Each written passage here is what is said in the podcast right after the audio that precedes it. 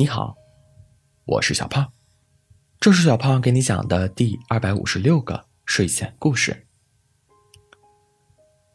小兔子被催婚了，小兔子很是委屈。明明它深觉自己还是一只可爱天真的幼兔，怎么就开始被催婚了呢？兔妈妈毫不留情的把小兔子赶出了家门。并丢下两句话：要么去外面找一个，要么明天收拾打扮去相亲。小兔子抱着自己的包包，坐在公园的长椅上，长吁短叹，想：我这么聪明的兔子，居然会沦落到这个地步。你好。随着声音传来，小兔子面前落下了一片阴影。抱歉，我不吃东西，也不办卡。小兔子理所当然的认为是发传单的。最近森林里一下子冒出好多家餐厅，竞争激烈。你误会了，我不是打广告的。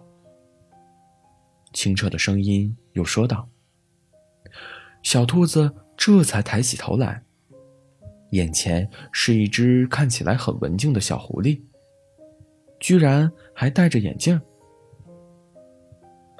请问你有什么事吗？”小兔子露出了抱歉的微笑。“我可以坐长椅的另外一端吗？”小狐狸礼貌的问道：“哦，可以的，你坐吧。”小兔子往边上挪了挪。小兔子和小狐狸就在这长椅上坐了一个下午。在外面玩耍的小动物都回了家，森林的喧闹归于宁静。晚霞。涂抹了整个天空。小兔子这才意识到，自己和一只陌生狐狸安静的待了一个下午。小兔子扭头看去，小狐狸已经睡着了。好奇怪，为什么不回家睡呢？不会是和我一样被赶出来了吧？小兔子。蹑手蹑脚的站起身，准备走。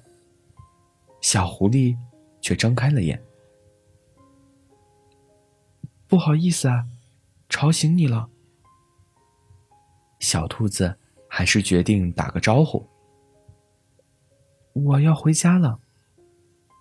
啊，没事，那你注意安全。小狐狸微笑着说。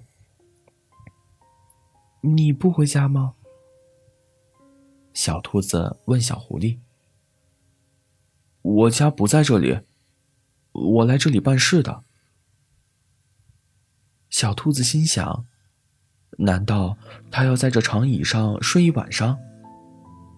虽然是第一次见面，但小兔子对这个安静的和自己坐了一个下午的伙伴，有点莫名的好感。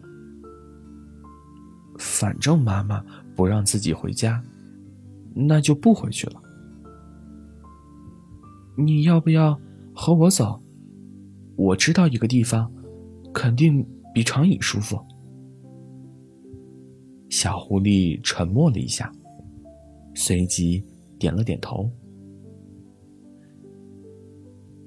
小兔子带着小狐狸来到了山顶。那是森林附近最高的地方，可以看月亮，还有松软的草地。小兔子和小狐狸躺在地上。这时，小兔子的手机响起来了，是兔妈妈。